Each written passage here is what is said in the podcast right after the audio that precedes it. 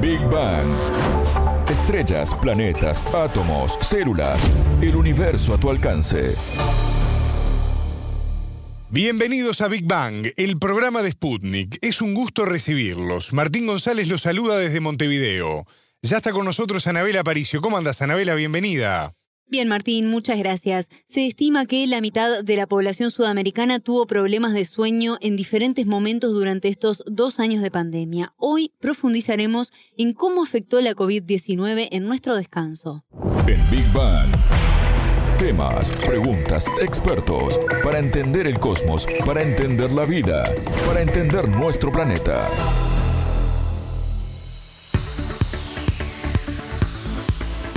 Ansiedad, depresión o insomnio son algunos de los síntomas que muchas personas comenzaron a sentir a raíz de todos los cambios que tuvimos en nuestra vida en estos últimos dos años, ¿no? Estoy hablando del confinamiento, la restricción en nuestra movilidad y también la distancia física que nos generaron y aún causan efectos emocionales que de alguna forma nos afectan a la hora de apoyar la cabeza en la almohada, ¿no? Así es, Martín. De todas formas, afectó de diferente manera a quienes tuvieron COVID y a quienes no, así como a las personas que estuvieron en aislamiento pero sin enfermarse, o por ejemplo profesiones como las del sector salud que están bajo presión desde el inicio de toda esta situación.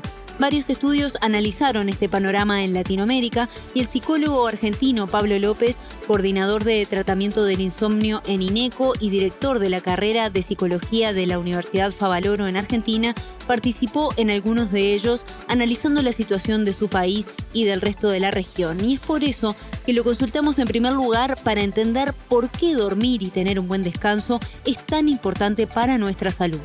El sueño es algo que se organiza según los hábitos. Y si los hábitos cambian radicalmente, nuestro sueño va a cambiar también en esa línea. Las personas con COVID, el 75% de las personas que tuvieron COVID reportaron algún problema del sueño. Y esto puede tener que ver con muchas cosas. Por un lado, por las intervenciones propias del COVID y por otro lado, por las dificultades respiratorias que el COVID genera y eso, de alguna manera, afecta también el mantenimiento del sueño dificultades de sueño, sobre todo a la dificultad para conciliar el sueño, para mantenerlo y lo que se ha visto también mucho en esta pandemia es la presencia de pesadillas más frecuentemente que, lo que observábamos antes de la pandemia y o de sueños vívidos, que no necesariamente son pesadillas, pero sí que son movilizantes emocionalmente. Y eso se vio también sobre todo en la primera etapa de, la pandemia. Hoy lo que más se reporta es afectación de la calidad del sueño. Hay personas que notan que por más que están durmiendo más, no se sienten descansados. Y muchos estudios están haciendo foco en eso. En este caso aclaramos que se tomaron en cuenta a personas que no fueron diagnosticadas, sino que manifestaron espontáneamente ante un médico que tenían problemas para dormir. Exacto, Martín. Esta es la información disponible hasta el momento en Latinoamérica y uno de los problemas es que hasta ahora son escasos los datos que hay al respecto. López trabaja actualmente en una investigación que aportará más evidencias en los próximos meses, pero hoy podemos afirmar que el 53% de la población sudamericana tuvo problemas para dormir durante la pandemia, hablando en términos de la calidad del sueño. Esto representa un aumento aproximado del 20% respecto a lo que se registraba antes de la pandemia dependiendo siempre del momento temporal de la pandemia. No fue lo mismo en estos dos años. El impacto fue mucho mayor al comienzo, luego bajó un poco y todavía hay que ver qué sucede a mediano plazo porque sabemos que la afectación psicológica en general tiende a ser a largo plazo, no durante la situación estresante. Una cuestión es cuando se evalúa la calidad del sueño, en términos de calidad propiamente dicha, el reporte es un poco peor que lo habitual, que con el resto de las medidas. Estamos hablando de una prevalencia más o menos estimada del 53%, con picos del 76%, para ponerlo en números más o menos cerrados, del 17% o 20% al 75%. Esto es lo que hay a nivel regional. Y en términos globales podemos pensar en alrededor del 50-55% de la población sudamericana.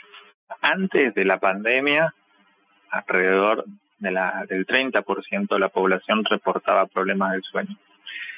Lo cual no significa tener un trastorno del sueño, ¿eh? no simplemente eh, personas que reportaban que dormían mal en alguno de sus aspectos. A simple vista es que el número subió bastante, ¿sí? De los, valores que manejábamos pre-pandemia a los que están durante la pandemia. Pero como te decía, es algo esperable en una situación, en un contexto en el cual los hábitos cambian profundamente, hay tanto nivel de incertidumbre. El, el, sueño siempre reacciona frente a estas cuestiones. Históricamente, la prevalencia fue casi del doble de los problemas del sueño en mujeres que en varones, y en términos del rango etario, en pandemia, en general, mayor impacto, no solo en el sueño, sino a nivel emocional, está dando las personas más jóvenes, menores de 35 años. Y en medio de todo esto comenzamos a mejorar a nivel mundial en cuanto a la cantidad de casos, nos empezamos a esperanzar, ¿no? Pensando que podría empezar el fin de la pandemia y llegó Omicron. Y esto hizo retroceder y sentir que volvíamos al inicio de todo esto. Acá capaz que toma fuerza el término fatiga pandémica, ¿no? Así es, el término lo instauró la Organización Mundial de la Salud y refiere al cansancio que todos tenemos de vivir en esta situación de incertidumbre, de restricciones y de medidas sanitarias que aplican los gobiernos para combatir el virus. Este tipo de fatiga es algo en discusión hoy entre los investigadores que observan el fenómeno en todo el mundo y López nos explicó bien de qué se trata y cómo nos afecta. Como población en términos generales, estamos en un momento de alta fatiga cognitiva, la fatiga emocional. Y esto tiene que ver con una sensación de cansancio crónico, falta de interés, de pérdida de placer, que no llega a configurar una depresión, pero sí nos tiene como decaídos y con pocas ganas de hacer cosas, la sensación de hartazgo, puede tener algunas afectaciones cognitivas en términos de la capacidad atencional y de concentración, y eso es algo que hoy está muy prevalente, ya desde la ola anterior era muy prevalente y, que todavía está presente. Y los problemas para dormir muchas veces quizá no les prestamos atención, pero son temas que pueden repercutir y mucho en nuestra salud a futuro, ¿no? ¿Por qué? Cuidar el sueño es cuidar nuestra salud mental, uno de los tres pilares de nuestra salud junto a la alimentación y el ejercicio. Así lo sintetiza el psicólogo argentino para responder de alguna forma a esta pregunta y explicarnos los efectos que puede tener precisamente en nuestra salud mental. El sueño es una variable muy importante a nivel de la salud mental porque, eh, digamos, una de las funciones del sueño principales es la de la regulación emocional. Entonces, una afectación en el sueño puede estar asociado a largo plazo con el desarrollo de problemas dentro del paraguas de la salud mental, en particular la depresión y el desarrollo de trastornos de ansiedad a mediano plazo. Y ahora están empezando a aparecer los estudios de seguimiento que siguen indicando un porcentaje elevado de síntomas significativos del ánimo, de ansiedad y de sueño. Y es interesante porque hace poquito surgió un trabajo también que lo que habla es con respecto a el recuerdo de el impacto emocional que las personas tienen en los momentos en los que no hay pico de casos. Y cuando los, los casos se reducen y hay cierta estabilidad, las personas, si bien bajan un poco el nivel de impacto emocional, lo mantienen aún en los momentos de calma, por decirlo entre comillas, de la pandemia. ¿Y este tipo de trastornos o alteraciones del sueño tienen tratamiento? ¿Cómo se pueden abordar, Anabela? Sí, Martín, tienen solución y cada persona tiene un abordaje diferente ya que depende de muchos factores propios de cada organismo. Pero López nos explica en términos generales cómo se suelen tratar estas patologías. En términos generales, lo que es el tratamiento para el insomnio, es decir, la afectación de la conciliación del sueño y del mantenimiento, tiene como tratamiento de primera elección el tratamiento psicológico particularmente la terapia cognitiva conductual para el insomnio. Esto hay evidencia que, por un lado, eh, evidencia robusta de que la terapia cognitiva conductual es eficaz para el insomnio, y no solo para el insomnio aislado, sino también para aquellos casos en los que se asocia con alguna patología médica, por ejemplo el COVID, o alguna otra, o un otro diagnóstico psicopatológico de salud mental. Y además, hay evidencia que lo que nos indica es que la terapia cognitiva conductual es un buen tratamiento para aquellos cambios del sueño que se dan por situaciones agudas, como puede ser el surgimiento de una pandemia. A veces lo que se indica en el corto plazo es un acompañamiento con medicación, pero estamos hablando de una medida de aproximadamente una a dos semanas. en caso que sea estrictamente necesario, sino lo primero que se debe ejecutar, y esto es, hay una gran coincidencia no solo en la evidencia, sino en las guías clínicas de los tratamientos, es que primero se ejecute terapia cognitivo-conductual y luego, si no funciona, probar con alguna alternativa.